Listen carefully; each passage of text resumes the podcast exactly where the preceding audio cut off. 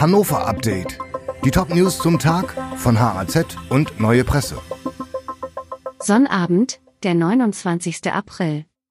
Hannover surft auf der neuen Leinewelle. Ein Jahrzehnt hat es von der Idee bis zur Realisierung gedauert. Jetzt wurde die Leinewelle am Landtag offiziell eröffnet. Am Sonnabend und Sonntag findet dort die deutsche Meisterschaft der Flusssurfer statt. Danach will auch der Oberbürgermeister eine Welle machen. Unai verspricht, na klar surfe ich mit. Wird das Bredero-Hochhaus endlich modernisiert? Der markante Hochhausturm am Lister Tor neben Raschplatz Hochstraße und Telemoritz ist seit Jahren ein Ärgernis. Die Stockwerke 7 bis 17 stehen leer. Und die angekündigte Neugestaltung der Fassade kommt nicht voran, weil der sogenannte Investor nicht investiert. Die Verwaltung sucht eine neue baurechtliche Lösung, die dem Eigentümer mehr Freiheiten geben könnte. Die Politik im Rat will dagegen keine Zugeständnisse machen. Sie fürchtet einen zweiten Fall wie im heruntergekommenen IME-Zentrum.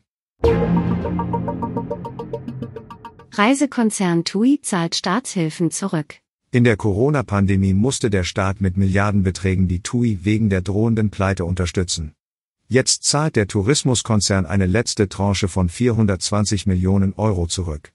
Möglich ist das durch eine Kapitalerhöhung des Unternehmens, das nun wieder auf Wachstumskurs gehen will.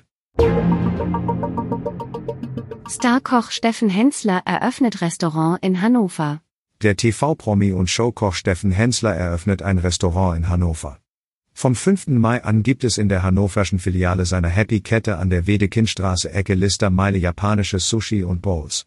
Ob Hensler zur Eröffnung persönlich erscheint, ist noch offen.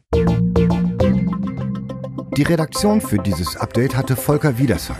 Alle weiteren Ereignisse und Entwicklungen des Tages ständig aktuell auf haz.de und neuepresse.de.